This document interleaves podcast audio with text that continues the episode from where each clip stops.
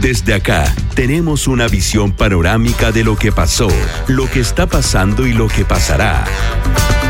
Comienza Vuelta en U. Una hora de actualidad y entrevistas junto a Natalia del Campo e Ignacio Franzani. Con la mejor música de la 93.7. Esto es Vuelta en U, en Universo.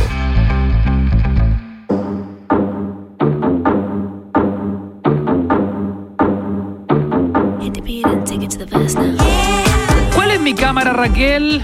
6 de la tarde con un minuto y con el dedo de Ignacio y también el dedo de Natalia. Hacemos vuelta ¿no? a través de la 93.7 y recordamos ese momento histórico en la política y en la televisión chilena porque después de la performance anoche de Gabriel Boric, muchos recordaron el dedo de Lagos y otros sobre la misma dijeron, a ver, a ver, a ver, pongamos las cosas en su lugar, en perspectiva, en contexto y la verdad, una cosa no tiene nada que ver con lo otro.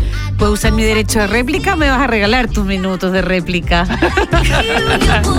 Oye, realmente amor a primer debate, ¿ah? 13-13. Emoticones. Es que justamente mi programa, como dice. mm, Como dice Gabriel, está. Ay, sí, Daniel, es tan parecido al tuyo, Daniel. No, tan parecido, te regalo mis minutos, Ignacio, porque nuestro programa lo hacemos los dos. Este programa. Qué maravilla. Oye, bueno, hoy día estaremos hablando de aquello. Hacemos también un resumen, así como ayer, respecto del primer debate televisado en vísperas de las eh, primarias presidenciales. Hacemos el grandes éxitos, lo bueno, lo malo, lo bonito y lo feo de lo que se vivió anoche en CNN, Chilevisión. Así es, pero partimos este programa escuchando a Daffy, la cantante galesa que cumple hoy 37 años y que tuvo este What Hit Wonder en 2008, Mercy, una canción que la pone en el mapa con eh, gente como Amy Winehouse, eh, Just Stone y una de las líderes de una camada de divas retro soul británico. Así es. Oye, eh, hay un tema interesante en la historia de Duffy, es que después de este mm, celebrado álbum, el Rock Ferry, no se supo nunca más de ella y los fans de todo el mundo se preguntaban, ¿Qué oye, pasó? ¿qué pasa con Duffy? Y fíjate que muchos años después, hablamos de, no sé, hace poco No, sí, esta el año lo- pasado te diría. Lo contamos de Oh. hecho en Mañana Universo. Sí. En 2010 ella fue drogada, esto en la confesión respecto de lo que ocurrió en ese minuto. Ella confesó haber sido drogada, secuestrada y violada y que ese evento fue tan traumático que decidió retirarse de plano y para siempre del mundo del espectáculo. Duffy hoy sigue retirada y bueno, esperamos que con el paso del tiempo Está más y tranquila. sus fanáticos puedan volver a escucharla porque la verdad fue una pérdida enorme. Había ahí un talento increíble. Totalmente una excelente voz, una excelente cantante que celebramos en sus 37 años cuando son las 6 de la tarde con 4 minutos. Llueve, yo ya me comí mi sopa y pilla, ¿ah? no pasada, eso sí. Oye, que, qué rica la lluvia, qué importante que llueva en la zona central. Estamos viviendo una sequía histórica. Yo sé que puede ser muy perjudicial para muchos, Mm. digo, en la inmediatez, en el día a día, pero sí que necesitamos esta lluvia, pero más que nunca. Totalmente, porque este año se ve como uno de los más secos, eh, casi como en el 2019, pero no hay que ser mago para decir que es, eh, estamos, ¿no es cierto?, con un déficit eh, bastante importante y por eso celebramos esta lluvia que se va a repetir, al parecer, este viernes. San Isidro. Vamos de inmediato a los titulares, el titulódromo en este miércoles 23 de junio. Ok, boomers, los veinteañeros criticados porque están todo el día pegados al celular, porque no duran más de un año en un trabajo, porque quieren todo gratis y un largo, etcétera. Fíjense que ahora son los héroes sanitarios. Ah, ¿sí? ya. Según el Ministerio de Salud, este grupo etario, los veinteañeros se echaron el proceso de inoculación al hombro y gracias a ellos se logró la meta del 80% de vacunados con una dosis. El 70% de los veinteañeros se pusieron la vacuna al día versus los treintañeros que llegaron al 57% y los cuarentones que alcanzaron apenas el 63%. Quienes más se han vacunado son aquellos que tienen exactos 26 años de edad. Para ellos, aplausos. Y esto se sabe en un día en que se reportaron 2.768 casos nuevos de COVID-19 en Chile. Es la cifra más baja en cuatro meses. Y parece que el bicho Natalia nos Ay, no. está dando un respirito. Mira, dos cosas. Uno, eh, es una cifra baja, pero se hicieron eh, no tantos exámenes, ¿ah? con ba- bajos exámenes. Y sobre los 20 añeros, que acá tenemos un representante con nuestro Pipe en la torre de control, representante de ese target, sí, en el caso de los 30 años y los 40 años, no había este permiso que después se instauró laboral, que te dan eh, por ley, tú tienes tu permiso, tu media jornada para ir a vacunarte. Claro. Fundamentalmente la gente de 30 y 40 está en el mercado laboral, está trabajando, los de 20 años no tanto quizás. Y el de movilidad ya estaba activo para cuando se vacunaban a los cuarentones, da la sensación que no, que es algo más bien Claro, reciente. claro, es Quizás más- es también puede ser un, Justo, ah, un, te diría motivador, 30. un gatillante, Claro. un percutor de vacunados. Sí, también, pero mucha gente en- entre 30 y 40 les costó irse a vacunar porque tenía que pedir permiso en la pega, muchos Claro. vacunatorios no estaban abiertos los sábados, ahora ha habido como más eh, eh, mecanismos para empujarlos a la, a la vacunación. Igual feo lo que hace la Natalia, porque primero ningunea a los veinteañeros en mi calidad de boomer, ¿no? Y, luego, después de que les hicimos una oda, gracias a que se vacunaron masivamente, la Natalia los repasa y los deja en el suelo. No, que en realidad no había motivación antes, así cualquiera. Sí, cualquiera. Tienen todo el día libre, si no tienen nada que hacer. Solo unas clases por Zoom nomás, los universitarios, imagínate. Son unos ninis. No, No trabaja ni estudia. ¿Qué tiene que hacer? Vacunarse. Y al día Vaya. siguiente Y ya quede libre. Pase movilidad. No. Conciertos gratis. Los repasaste los Ya. cabros. Muchachos, estamos con ustedes, ¿ah? Yo, yo me siento veinteañero todavía, fíjate. Ay, qué patude. Qué, qué patético Qué pensé que iba a patúe. decir. fuiste, fuiste cariñosa porque me iba a decir que paté, que patudes. Qué patudas. Qué patudas. Oye, momento histórico. Cante la vida. No sé por qué estamos con Cantradía, ¿eh? por Alberto Plaza, pero ya. Claudio Bravo, Arturo Vidal, ah, por esto es, pues firmaron la paz, se dieron el abrazo más importante en la historia de Chile ¡Vamos, desde el abrazo de Maipú. Claro, de San Martín y O'Higgins, que no había un abrazo tan eh, celebrado. ¿Este es más importante que el abrazo de Maipú o viene después? No, después. ¿Qué no opinan? cosas en su historia. ¿Qué opinan los auditores? es que estamos viendo el presente. Quizá hay, hay que ir demasiado atrás a los contemporáneos del abrazo de Maipú. Pero bueno, la relación entre ambos cracks estaba quebrada desde la caída de Chile con Brasil en la última fecha de la clasificatoria Rusia 2018. Paréntesis, quiero recordar a la mujer de ¿ah? que capaz que se haya enojado, capaz que, capaz que cuando vuelva Bravo a la casa va a dormir en la, en ¿Cómo la, le abrazas a ese? en la casa del perro, va a dormir en la casa del perro, de la mascota. Oye, por otra razón. Y la suegra, también estaba la suegra metida en el baile. ¡Eh! ¿Por Bueno, qué? ¿Por qué lo abrazaste? Y todo lo grabó el Mauri Isla, Mauricio Isla. Estaremos comentando esto en el segundo bloque, en nuestra sección Nueva Normalidad, NN. Oye, hay un momento epifánico y que está en internet, que es una imitación magistral que hace Stefan Kramer a los cracks de la Roja, en un momento en que ellos se abrazan y la imagen es idéntica. Lo mismo No. porque se abraza Vidal con Bravo y está ahí Gary Medel como en el, como, como que le haces el, los apretujas y le hace el abrazo del oso. Igual que el original. ¿O ¿Cuál es el original? Si el primero fue el de Kramer, siempre Kramer. quiere decir El que el que vimos en redes sociales es la réplica. O sea, no es un abrazo real. Fue para viralizarlo. Es marketing. Es para vender algún producto de la roja auspicie. Un Magic Moment también, yo creo que es el abrazo de Vidal eh, con eh, Bravo, ¿no? Detengan todo porque anoche vimos por televisión el debate más amistoso de todos los tiempos. No sé cómo marcó tanto rating respecto del anterior, porque la verdad como que igual lo que prende es la polémica, Claro, ¿no? el, del, el del lunes había sido el de los candidatos de Chile Vamos, de la centro derecha. Cuatro candidatos. De ayer tuvimos el de Daniel Jaude y Gabriel Boric de, mm, eh, ¿no es cierto?, del Frente Amplio y el Partido Comunista. Y a Tengo el people meter, tengo el people Ah, meter. ¿Cuánto marcaron los debates en las primeras de la TV? Te tengo. El debate de Chile Vamos marcó 11,1 puntos, lo que equivale a 867.143 personas. Repito, 11,1 puntos, Chile Vamos.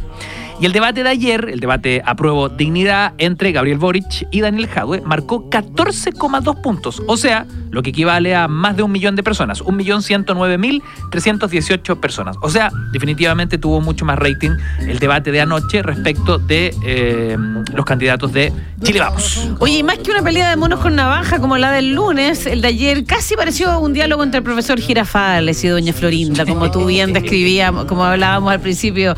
Aún así hubo algunos unos momentos mágicos, eh, Magic Moments, que te presentamos a continuación.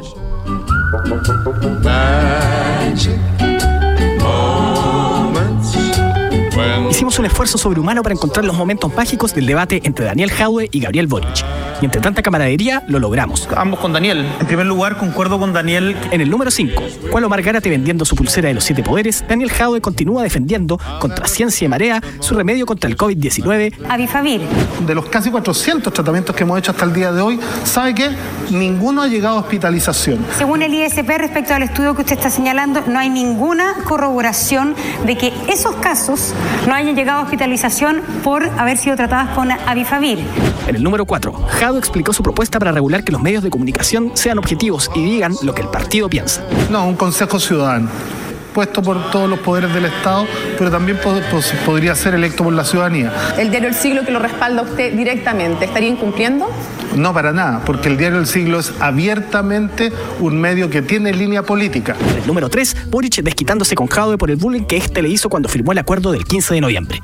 Tú y el Partido Comunista nos trató de traidores, de que habíamos contribuido a salvar a Piñera y que este era un acuerdo en que nos habíamos puesto de rodillas ante la derecha.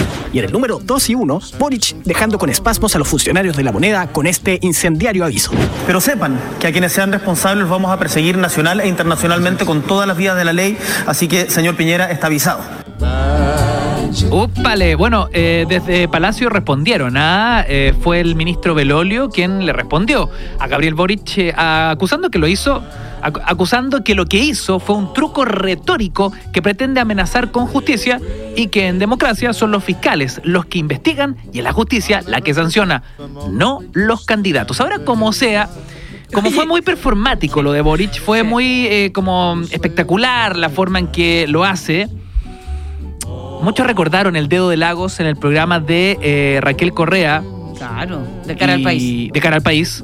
¿Cuál es mi cámara, Raquel? ¿Cuál es mi cámara, Raquel? Bueno, Hablo por 20 años de silencio, por 15 años de silencio. Era por mucho por años de silencio. alguna vez Ricardo Lagos me contó la trastienda en una entrevista que le ¡Qué hice me gusta esto! y me contó que estuvo practicando esta parte, este speech, durante semanas. No. Armaron un estudio de televisión Sí, claro. falso. Sí, sí, sí. Eso se sabe Sí, igual, ¿no? se sabe. Armaron un estudio de televisión falso. Es que no y- estaba, imagínate que no salían en televisión Claro, los líderes de la oposición en esos Eh, años. O sea, t- hablábamos de una década y En tal vez más silencio. en que Ricardo Lagos Hablo por 20 años silencio. jamás había estado en un programa de televisión de esas características. En vivo, frente a la cámara. Entonces, era, eh, fue como un momento de tirar una, una, una bomba. Es como, esté hablando lo que esté hablando, en algún minuto antes que este programa se acabe, yo pido mi cámara y aunque me Sí. interrumpan, se me tiren encima, me corten la cámara, se incendie el estudio y yo sigo hablando hasta que termine Por mi eso speech. no tiene comparación con lo de ayer. No tiene comparación. Aunque eh, Gabriel Boric quiera y tenga bien en su inconsciente la figura de Lagos ahí muy presente, no tiene comparación. Oye, y lo otro esto- Sabemos porque además ¿qué es esto Lagos de- después recibió amenazas. Sí, no esto no de regalarse los tiempos de sobra, la réplica, esto que Gabriel Boric no se sabía muy bien como las reglas del debate. Entonces decía, oiga, pero este eh, Pase minuto usted. de réplica eh, lo- lo Después va a de usar usted. porque es uno, pero ay, pero ¿cómo? Si yo como quería conversar todo el rato. Un copetito. Le faltó la biscolita. Matamala, tráete el hielo. Sí. Son las 6 de la tarde con 14 minutos. Tocaron los Fonsi. Simple Minds y este clásico Don't You Forget About Me. Sigues al aire. Vuelta nula 93.7.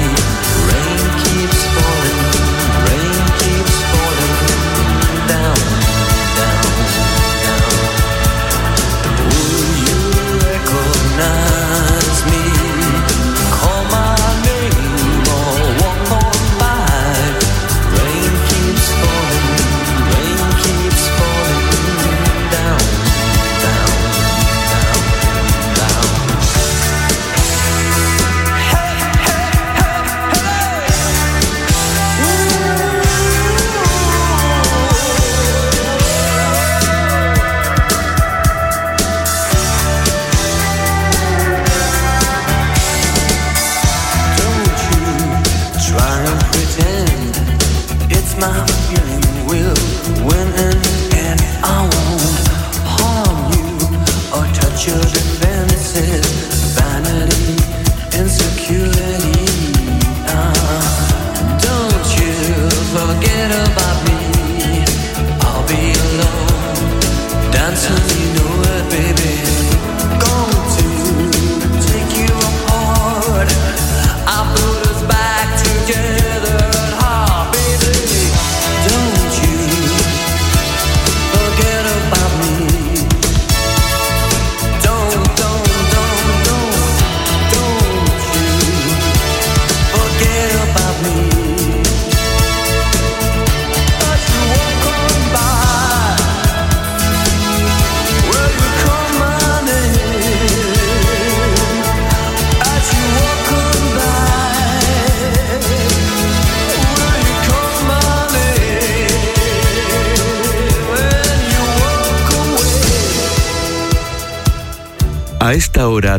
todos remamos para el mismo lado, incluso contra la corriente.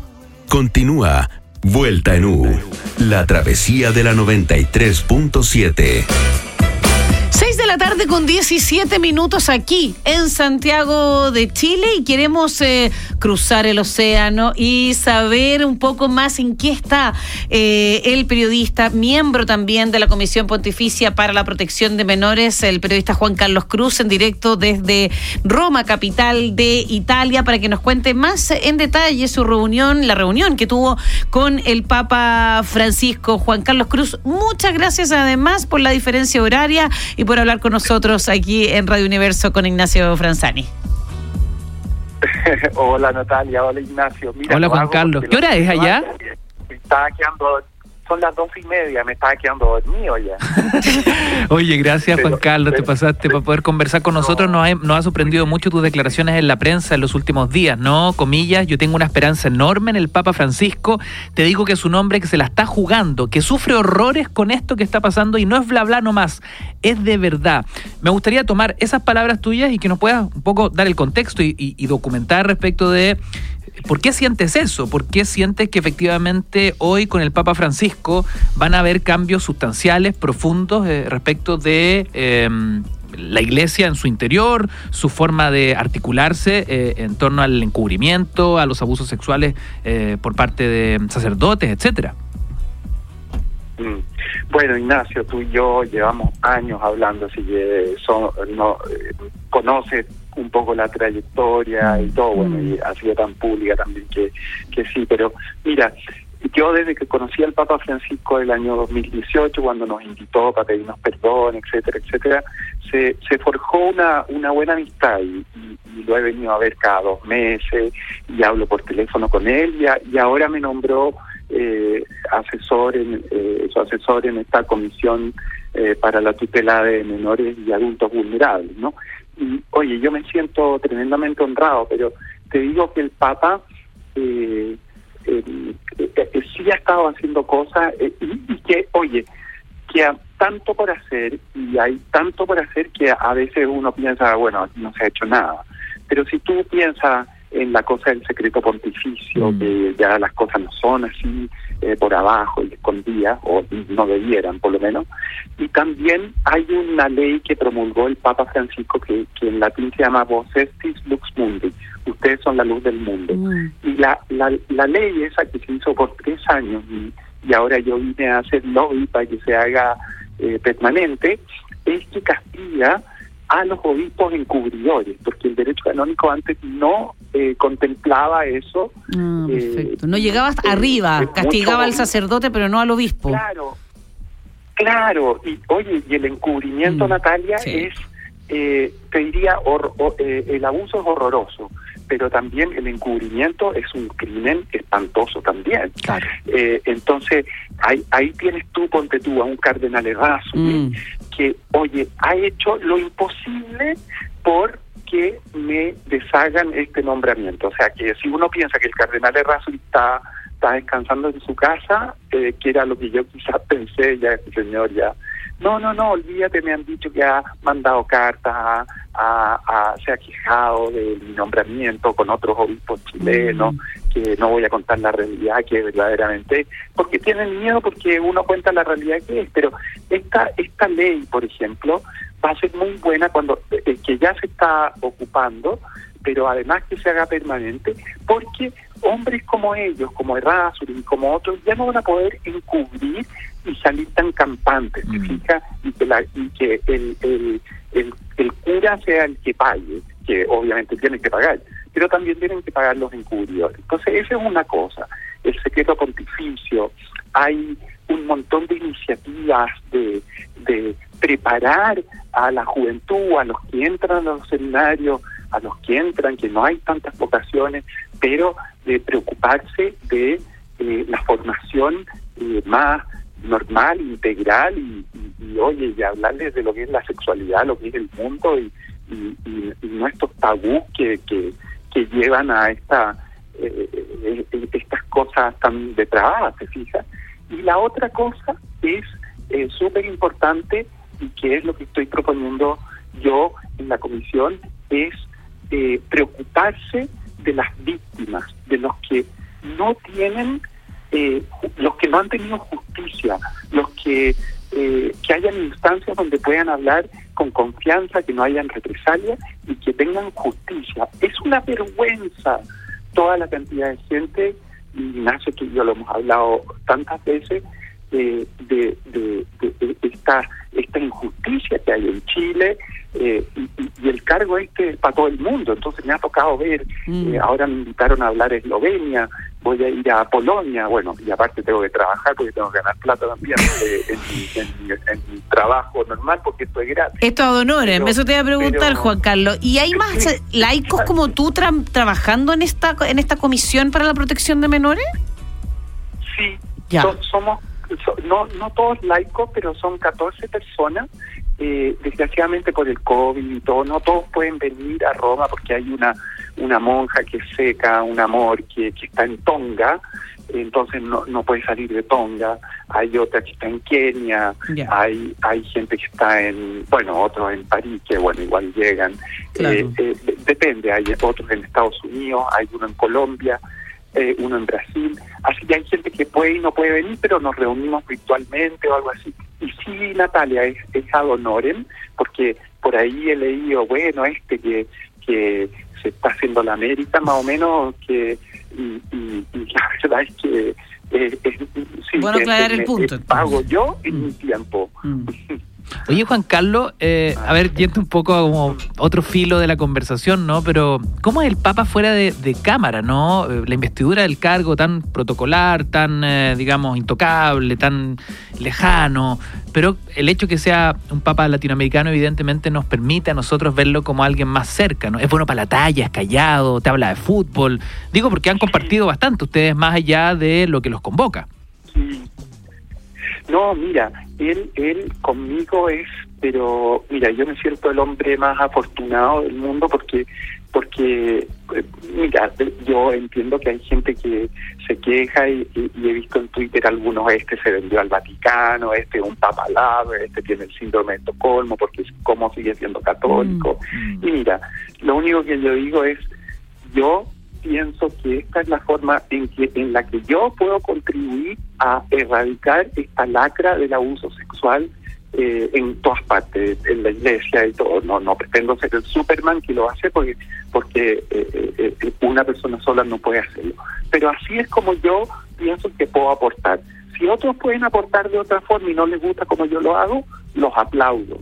Pero yo soy eh, creo eh, ser feliz haciendo esto. Entonces, con la confianza que le tengo al Papa, sabes que eh, viendo aquí Nacho, el Vaticano, cómo son mm. de, de, oscuros algunos. De, oye, cuando uno ve esas películas del Código da Vinci, sí. ¿no? esas películas, es así. Dice, ya, bueno, qué película y todo. Es así, es así. y a veces peor, Natalia. Wow.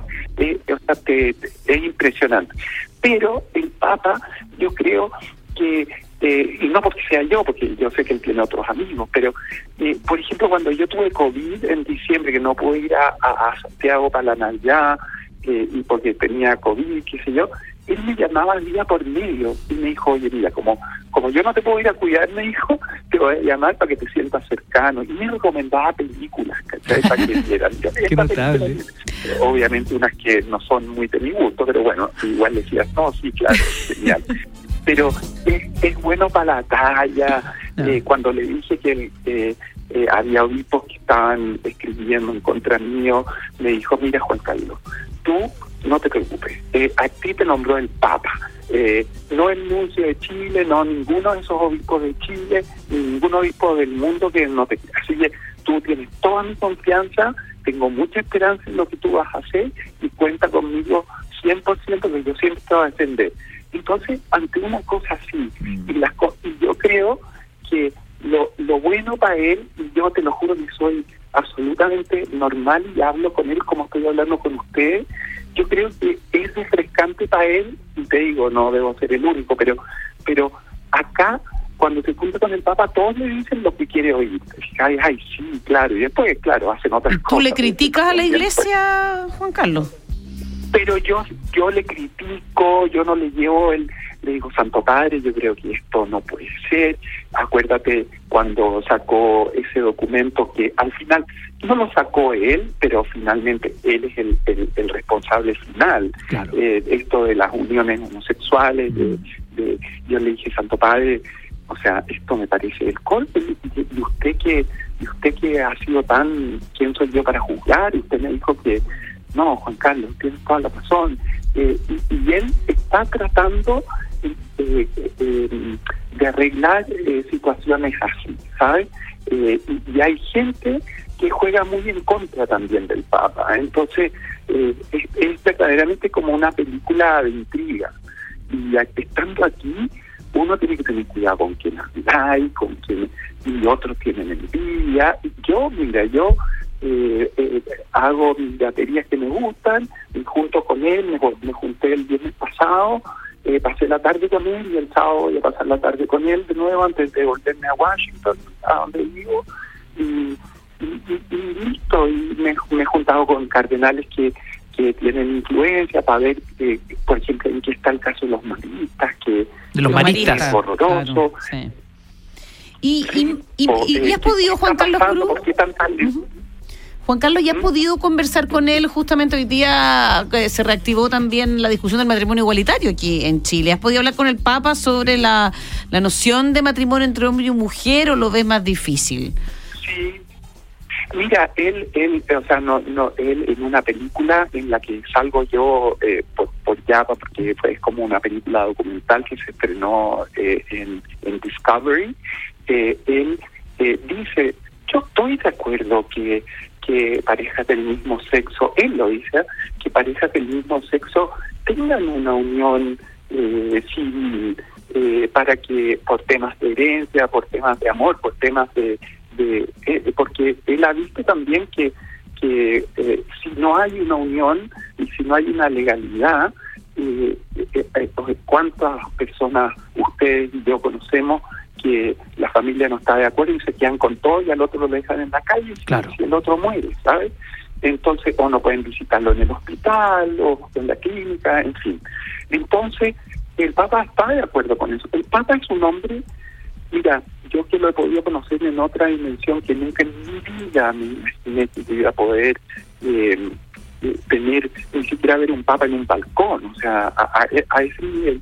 Y tener esta esta relación con él en la que en la que cada vez que me, me junto con él salgo contento, pero siento también que cuando me llama por teléfono o lo veo es como si fuera la primera vez y te hace sentir que tú eres la persona más importante del mundo. Entonces, yo me siento tremendamente responsable, eh, eh, que no soy ni su, ni su portavoz, que no soy tampoco el salvador de todas las víctimas, pero sí me siento tremendamente responsable de, de poder ayudar como yo pueda a tanta gente que merece que, que los ayuden y que han vivido situaciones horrendas que no tienen nombre y que, que no solo en Chile, sino que en el mundo entero.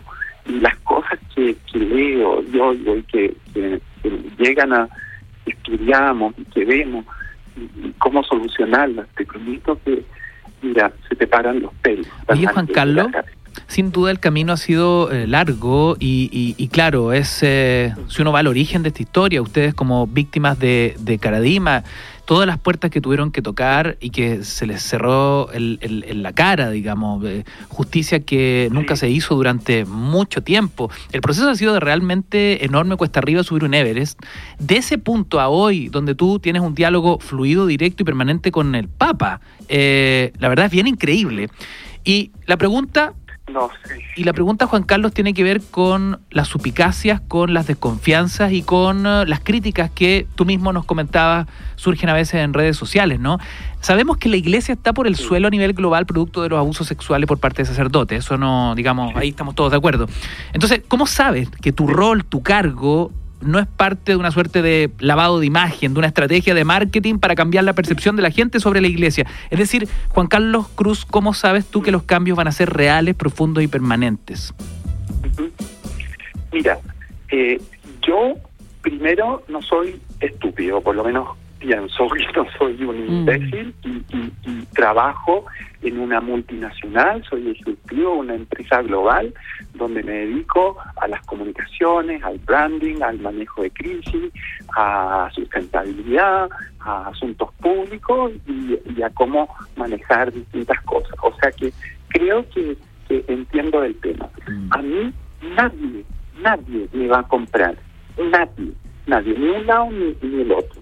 Esto lo hago porque siento que es mi forma en la que yo siento y creo que puedo aportar. Ahora, a lo mejor no es lo que cree otra gente, otros piensan que es un lavado de imagen, otra gente piensa que me estoy dejando utilizar, otra gente pensará, en fin, como me han dicho que tengo el síndrome de Estocolmo, eh, en fin. Pero fíjate que eh, al principio me importaba, ahora me importa nada, porque siento que he podido ayudar si tuviera, uno no, lo, no se anda cachiporreando y no lo haría jamás, pero la cantidad de gente que te escribe, que dice, oye, me dio tanto eso, eh, y no solo en Chile, sino que de Australia, de Estados Unidos, de, de acá de Europa, en fin. Entonces yo te juro que eso me da satisfacción. Ahora, los que crean y los que sientan que yo me he vendido, porque también me lo han dicho, o que, bueno, eh, ¿qué voy a hacer? No me voy a poner a pelear por Twitter, no me voy a poner a, a- a defenderme. Prefiero enfocarme en lo positivo, en decir, pucha, que ha sufrido toda esta gente tanto y en distintos niveles, y si yo algo puedo hacer para aliviar eso y para mejorar esas situaciones, bueno, estoy aquí. El día que sea inefectivo y el día que sienta que eh, no no estoy funcionando y que y que no, bueno, digo gracias por todo y sigo con mi carrera y, y la Fundación para la Confianza y, y todo lo que he tratado de hacer, pero pero si puedo ayudar en algo, siempre lo voy a hacer.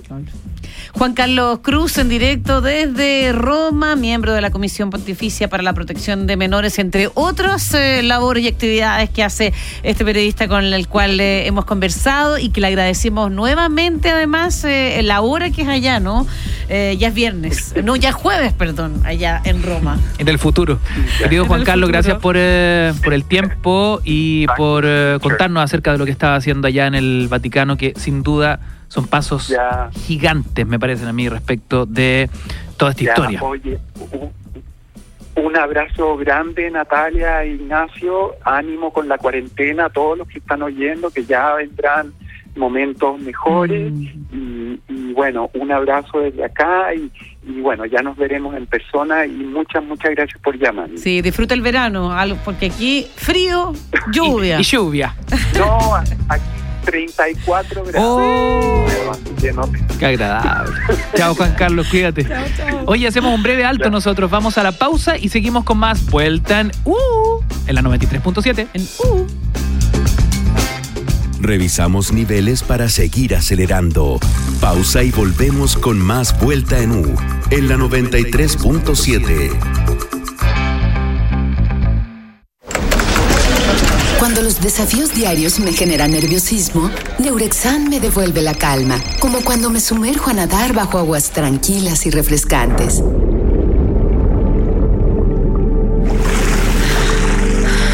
Confía en Neurexan. Su fórmula natural devuelve la calma que necesitas para enfrentar tu día y lograr un buen descanso. Neurexan, tu calma interior. Calidad alemana gel. Disponible en las principales farmacias del país. Consulte siempre con su médico. Cuando puedas, donde quieras. Escúchanos en universo.cl. Cada fin de semana, los planetas del universo se conectan en El Super Sábado.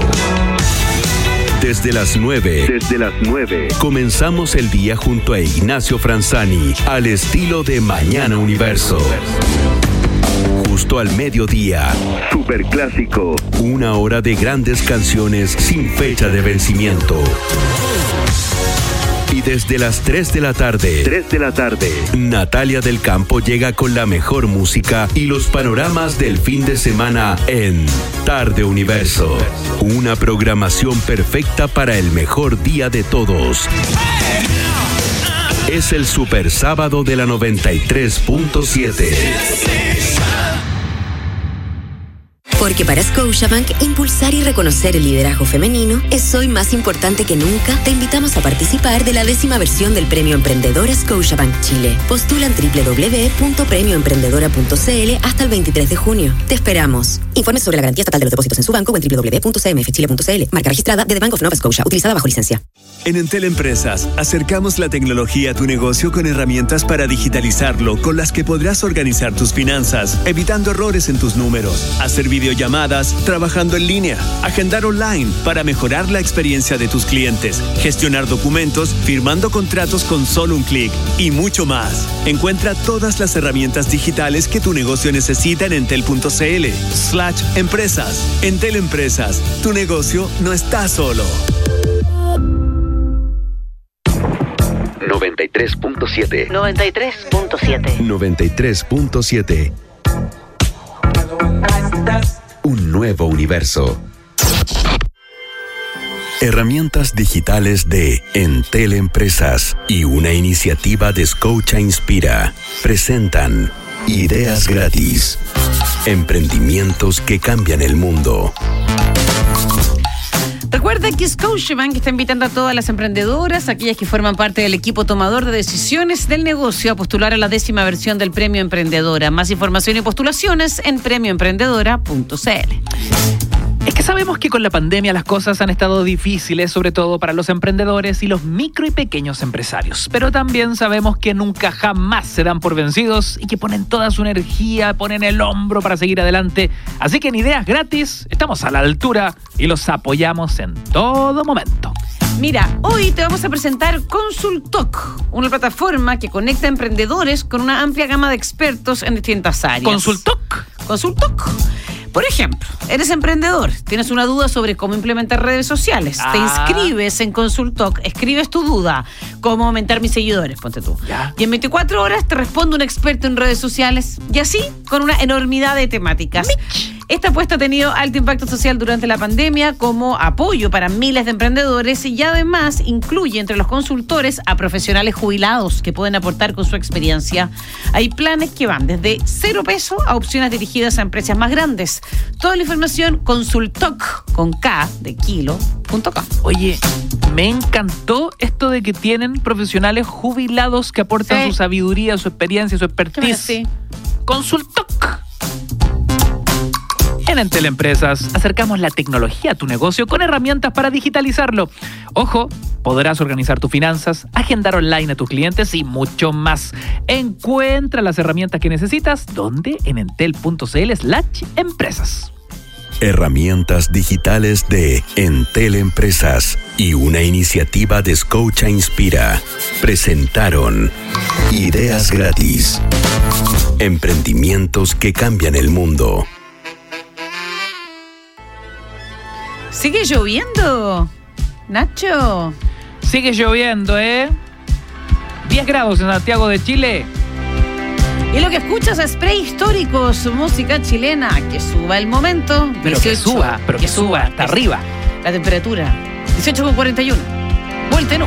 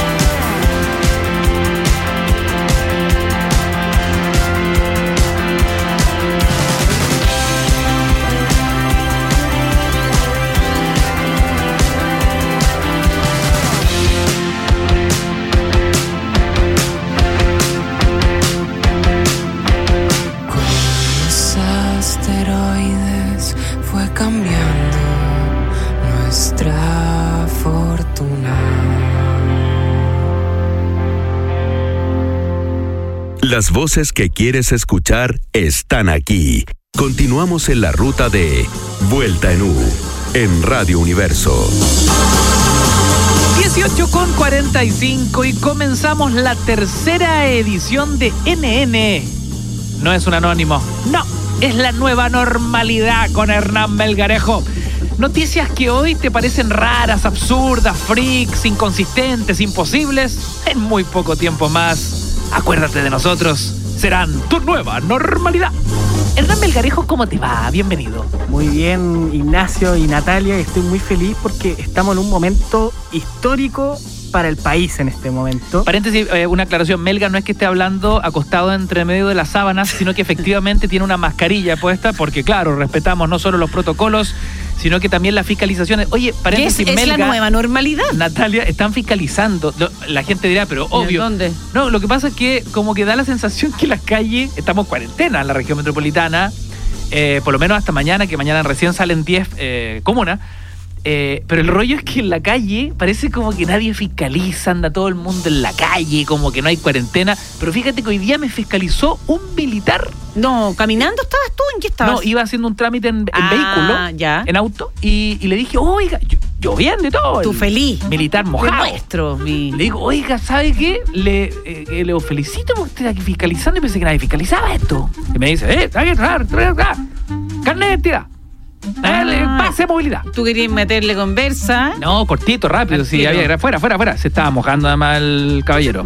Con camuflaje, todo. ¿Y sector Armamento. donde te para- pararon? Así como- No, No, porque ah, no eso en sería, detalle ya. eso sería eh, en el fondo dar el dato de dónde están fiscalizando. ¿Para qué te voy a decir que justo en la coordenada de Tobalaba con eh, Carlos Antunes? No. ¿Qué dijiste? Soy el único conductor que respeta a los militares. Yo, porque yo he dado la vida por ustedes. Yo he dado la vida por. No le quitemos más minutos a Hernán Melgarejo. a, saludo a ti, Taima. Sí, Con, con respeto. con respeto.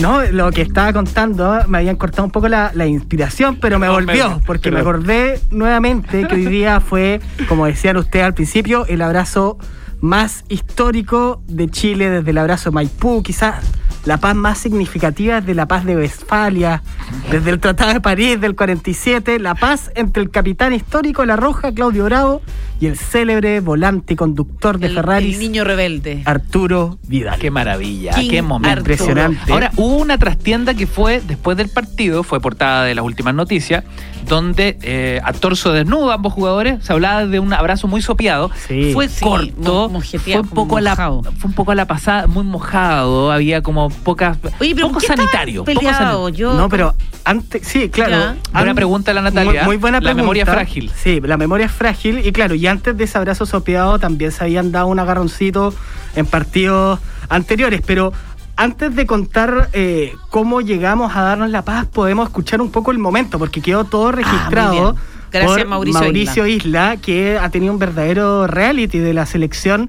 ha grabado grandes momentos e hizo además todo un show para mostrar el abrazo. Lo fue preparando, fue diciéndole a los jugadores, oye, voy a contarles Es que algo. se está todo. preparando para llegar a ser como Pinilla, comentador de televisión. Mira, escuchemos un poco eh, cómo fue el momento y lo vamos comentando. Lucho, Lucho.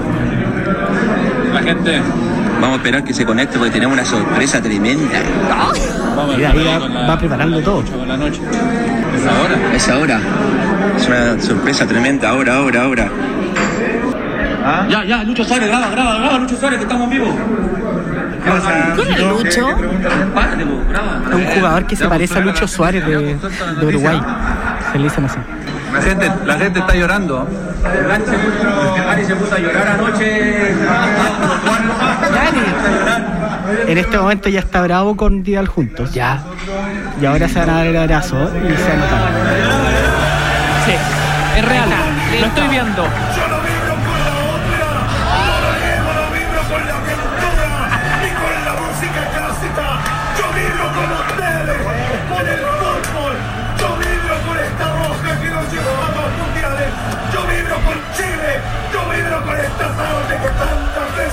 ¿Este montaje del audio real?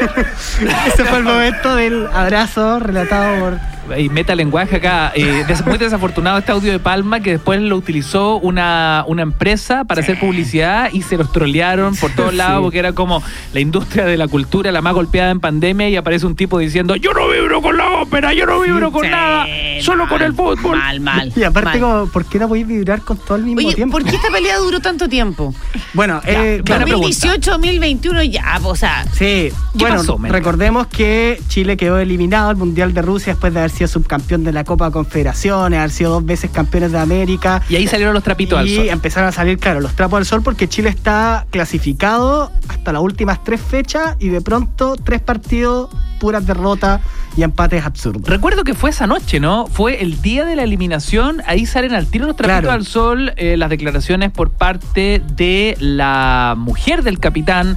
Después saltó a la palestra hasta la suegra. Claro. Y bueno, se armó la tole tole porque salieron los llamados secretos de camarín, que hay un código como, como infranqueable ahí, ¿no? Donde nunca se revela lo que pasa entre los jugadores y se rompió ese cerco. Claro, fue Cla- eh, Carla Pardo, la esposa de Claudio Bravo, la que eh, después en Instagram agradeció a todos a la selección, pero dice, yo sé que la mayoría se pelaron el culo mientras otros se iban de fiesta e incluso, e incluso no entrenaban de la borrachera que llevaban. ¡Oh, qué duro! Ella nos dio nombres. El problema es que después, eh, muy Todo el buenos mundo días. interpretó, po, todo el mundo interpretó Bueno, quién todos era. sabían quiénes eran un poco, pero después Muy Buenos Días de TVN fue a entrevistar a la señora Pilar, la madre de Claudia Pardo.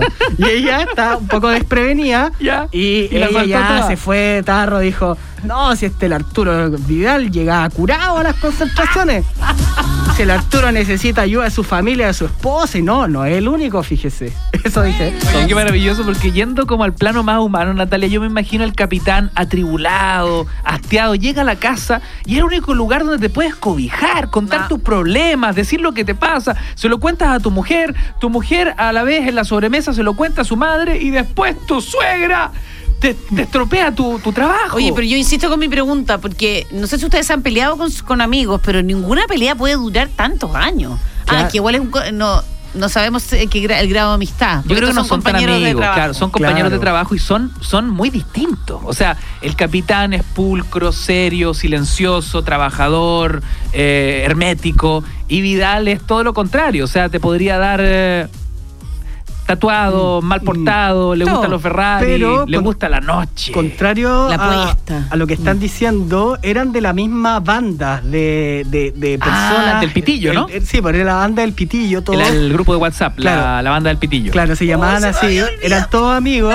y además ellos compartieron en Colo Colo antes, entonces Ah. sí eran cercanos. Esto fue una traición Ah. eh, que Vidal la sintió mucho, de hecho hasta el 31 de agosto del 2020 Vidal decía lo siguiente, mira, escuchemos lo que decía Vidal hasta hace un poquito menos de un año. A ver.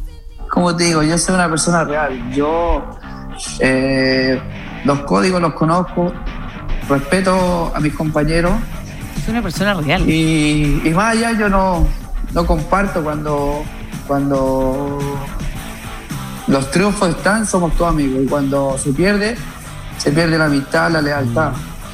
Y eso es lo que no comparto. Y claramente después hemos tenido, últimamente hemos estado en la selección, pero eh, amigos no vamos a ser nunca más, pero compañeros, defender la, la selección lo, lo vamos a hacer de, del- del máximo de, de nuestra fuerza. Oye, entonces ahí está la gravitancia Claro. de este abrazo, registrado por el celular en cámara 4K HD, comprado en cuotas por Mauricio Isla. Sí, o sea, claro, es importantísimo esto y claro, esperemos que a partir... Importantísimo. Importantísimo, un momento importantísimo. Y además que... ahí. Momento pa- O sea, es que Santiago Pavlovich podría decir estuvo en la guerra de Irak, en el Afganistán, pero nosotros estamos cubriendo la paz, que es más importante que la guerra. Mira qué interesante lo que dice Melga, es una, una forma de ver el mundo. Es una forma de ver el mundo. Nosotros cubrimos la paz. Melga, tengo otra pregunta. En este ab- abrazo y reencuentro, ¿se huele reconciliación? ¿No es para la cámara? ¿Hay amistad? ¿Hay camaradería? ¿Se limaron asperezas? ¿La generación dorada se vuelve a reencontrar? Digo esto porque en algún momento fue Lennon McCartney y en otro momento fue Bravo y, y Vidal. Digo, el mundo se dividió en algún minuto. Los que estaban con Vidal, los más rebeldes, los del Código Camarín, la banda del Pitillo, estoy hablando del hincha. Y por otro lado, los que estaban con el capitán, gente seria que dice, oye, este es tu trabajo, compadre, te pagan millones, anda, entrena, mete goles, pórtate bien, concéntrate y no salgas a farrear. Sí, es que ya están grandes, igual tampoco les queda tanto tiempo para compartir juntos en las elecciones, entonces yo creo que ya era tiempo y aparte ese abrazo sopeado y estas otras eh, Pildoritas, como digamos. pildoritas eh, ya llamaban a, a- a este reencuentro que al final Bueno, hay que Hay que- verlos en la cancha sí. mañana, ¿no? Claro. Chile-Paraguay, mañana 20 horas. Eh, Chile ya clasificado, hay que decirlo de todas Sí, formas. pero hay que ver cómo se miran, cómo se... Eh, Sí, pues sí se dan su ¿Qué palmadita. complicidad hay después de, de este abrazo? Ahora, Yo- lo bonito del partido de mañana es que en este relajo de, un de una selección ya clasificada, mañana, digamos, pueden dar rienda suelta Claro. a la, a la todo- fantasía. A todo el manoseo. Que se manoseen. Y después vienen a Chile, ¿ah?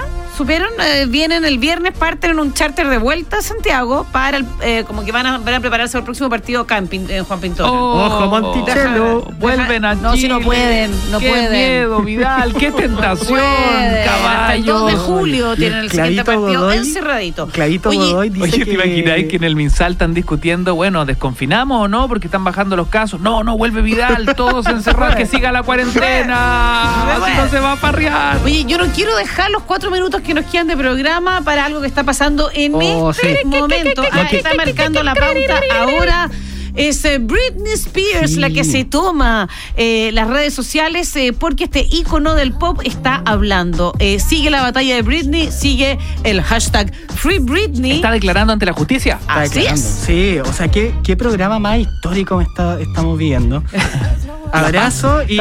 Pidió poner fin a la tutela legal de su padre. Quiero tomar las palabras de Melga. Ya. Mientras Pavlovich habla de la guerra, nosotros hablamos no solo de la paz, sino que también de la justicia. De la justicia. La justicia tiene que hacerse porque Britney, eh, como, Tomen debate, ¿ah? Aquí candidatos, atentos a esto. como Britney, eh, como muchos sabemos, Britney desde 2008 está bajo una tutela de sus padres después de que ella haya perdido el control eh, en un momento muy difícil de su vida y la tutela significa que sus padres, en el fondo, su padre, principalmente Jamie Spears, eh, controla todos los aspectos de su vida. Desde y- las finanzas hasta las redes sociales. Claro, Todo. Lo Que- que dijo hoy es, esta tutela le está pagando el sueldo a mucha gente. Estoy harta. Lo hizo en esta intervención telefónica conocida hace instantes. Claro, y le dieron esa tutela porque en ese momento ella posiblemente tuvo un desequilibrio eh, de su salud mental que la meritaba, pero después se ha ido argumentando si es que su desequilibrio era tan grande como es que después siguió haciendo discos, eh, tenía un régimen gira, régimen de ensayos y todo. Todo era real. Entonces, eh, los fans empezaron a hacer una. a, a- a- a ver en los distintos eh, posteos que hacía Britney. Eh, pistas de que ella estaba pidiendo auxilio, que estaba Oh, pidiendo ayuda. mensajes Bueno, ocultos. Y lo que ha dicho hoy día es, voy a leer un par de tweets, ¿no? Eh, pensé que nadie me creería. Britney hablando del movimiento Free Britney. Ni siquiera bebo alcohol, debería beber por lo que le han hecho a mi corazón. Señoría, no sabía que podía solicitar el término de la tutela. Eh, honestamente, me gustaría demandar a mi familia. Oh, qué fuerte. No, y además en una parte, acá estoy viendo mi, mi Las personas que me hicieron esto no debieran poder escapar y alejarse fácilmente. Señoría, no estoy aquí para ser una esclava. Oh. No, me quitaron las mismas pastillas durante cinco años y me recetaron litio. Es una droga fuerte, es como si estuviera borracha hablando de las pastillas que le hicieron tomar. Oh, Bueno, hay que recordar que el documental de Britney Spears que fue estrenado hace, Sí, hace hace poco. poco. tiempo, ¿no? También fue un impulso global respecto del el apoyo a Britney, no solo por parte de los fans, sino que por parte de muchas celebridades, donde incluso se cuestionó todo esto impulsado también por el movimiento feminista, por el, el- el cambio, ¿no? De los criterios y de las miradas, de incluso aquí salió salpicado, ¿se acuerdan? Justin Timberlake. Sí, no, Ay, novio, primero uno de los novios, ¿no? Claro, por la forma en cómo eh, él eh, hablaba de Britney, de la ruptura y cómo sacó él réditos eh, después de aquello, Claro. dejando a Britney muy mal parada, terminó pidiendo disculpas públicas. Sí, mira, hay otra frase de Britney muy dura. Tengo un dispositivo intrauterino que me impide concebir y los conservadores de mis bienes no me dejan ir al doctor para removerlo. No, no, ¿cómo no una- puede ir a sacarse No. el, el DIU. No Estamos puede. hablando de una té de cobre, un invento chileno, ¿ah? Sí.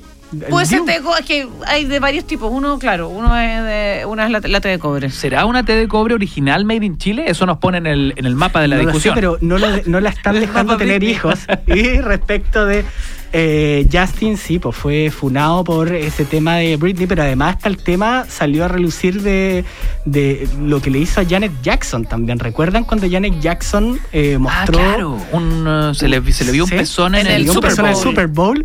Eh, de, este año salió una declaración de, de- de gente que estuvo ahí que dice que Justin rompió eh, la- Intencionalmente. intencionalmente porque quería superar el beso de Britney con Madonna A nivel de rating. a nivel de espectáculo. Que había sucedido Wow. eh, semanas antes en los No, MTV. O sea, se mandó un condor rojas, digamos. Un cóndor roja. O sea, rompió en vez de una gilet y una bengala, fue un pezón y un tirón. No, y lo peor lo pagó Janet Jackson, que nunca más pudo eh, estar en los rankings. eh, su siguiente disco fue totalmente censurado porque en esa época un pezón era mucho.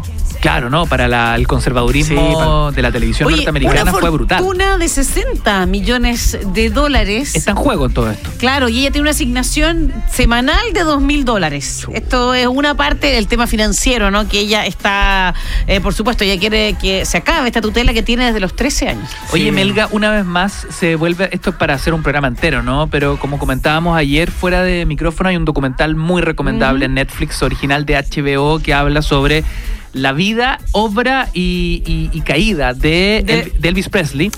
El coronel Parker, su manager, la figura del personaje que lo lleva al ascenso máximo en un género en aquel minuto desconocido como el rock and roll, algo totalmente nuevo, y finalmente la caída de un ícono eh, hasta la debacle total, adicto a las pastillas, una muerte prematura. Y está en Netflix. lo Está en Netflix. visto. Imperdible, imperdible. Imperdible. A lo que voy yo es que la figura del coronel Parker, una vez más presente desde el papá de Michael Jackson Sí. hasta el papá Ah, de de Britney Britney Spears. Spears. Porque uno dice, bueno, ¿y qué tiene que ver el coronel Parker? Bueno, que él operaba como un padre para Michael Jackson. Era una figura paterna muy potente. Abuso. No, son Claro. figuras totalmente abusivas. Oye, para terminar, encontramos el, El el anuario de. Lavín. No, de Lavín. Ah, yo- Está dando vueltas. ¿El qué? ¿Cómo? ¿Cómo? El anuario de Lavín. Ayer el de hoy el de el, Lavín. de, el de Nacho, el, El de Briones Nino, también. el de Briones, Oye, el negrito le dicen. ¿Qué dice el de Lavín? A Lavín, alias Milhouse. Ya, o no, ese es fake. Pompín. Es fake.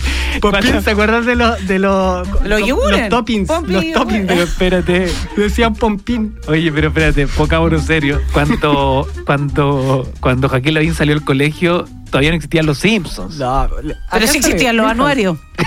Sí Sí, no, existían. está claro. Oye, más respeto por el frustrado. anuario. Yo edité el anuario de mi generación. Mira. Yo era la directora de la revista del colegio. Oh, y era una gran pega escribir, eh, escribir. Regalo útil, frase, Frase típica. típica, eh, momento irrepetible, Acá algo sale, así. ¿eh? regalo útil, RU. un pendrive para celular. Dice, mira, ya en aquel Ya entonces. Todavía no Sueño había- frustrado, alarma pudungún. Que Mari, llueva. Mari. Y futuro, en- futuro, futuro telefonista de senda. Eso es lo que encontramos. Ay, qué maravilla. Oye, son las 7 con Eso 3 lo minutos. escuchaste la vuelta, ¿no? Que encontró el anuario de Joaquín De Lavín. Joaquín Lavín. Falta el anuario de Gabriel Boric, ¿ah? porque ahora con esto de los anuarios Sí. ya Pura se, poesía, pura poesía. se pudrió todo y ahora empezaron a salir los anuarios de todo. Oye, nos despedimos mañana, 6 de la tarde, tenemos cita y hora más vuelta en U en la 93.7. Gracias, cuídense. Mañana regresa Vuelta en U, con la mejor compañía y la música perfecta para cerrar tu día. Vuelta en U, solo por la 93.7.